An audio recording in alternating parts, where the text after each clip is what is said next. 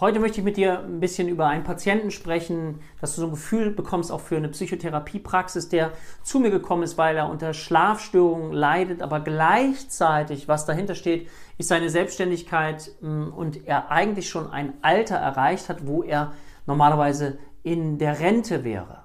Und er sich jetzt fragt, okay, wie möchte ich mein weiteres Leben gestalten? Die Selbstständigkeit hat dazu geführt, dass er rund um die Uhr gearbeitet hat und gleichzeitig nicht mehr so viel Zeit für Freunde hatte, die ihm aber ganz wichtig sind. Und er statistisch ausgerechnet hat, dass ihm eben nur noch eine gewisse Anzahl von Jahren bleibt.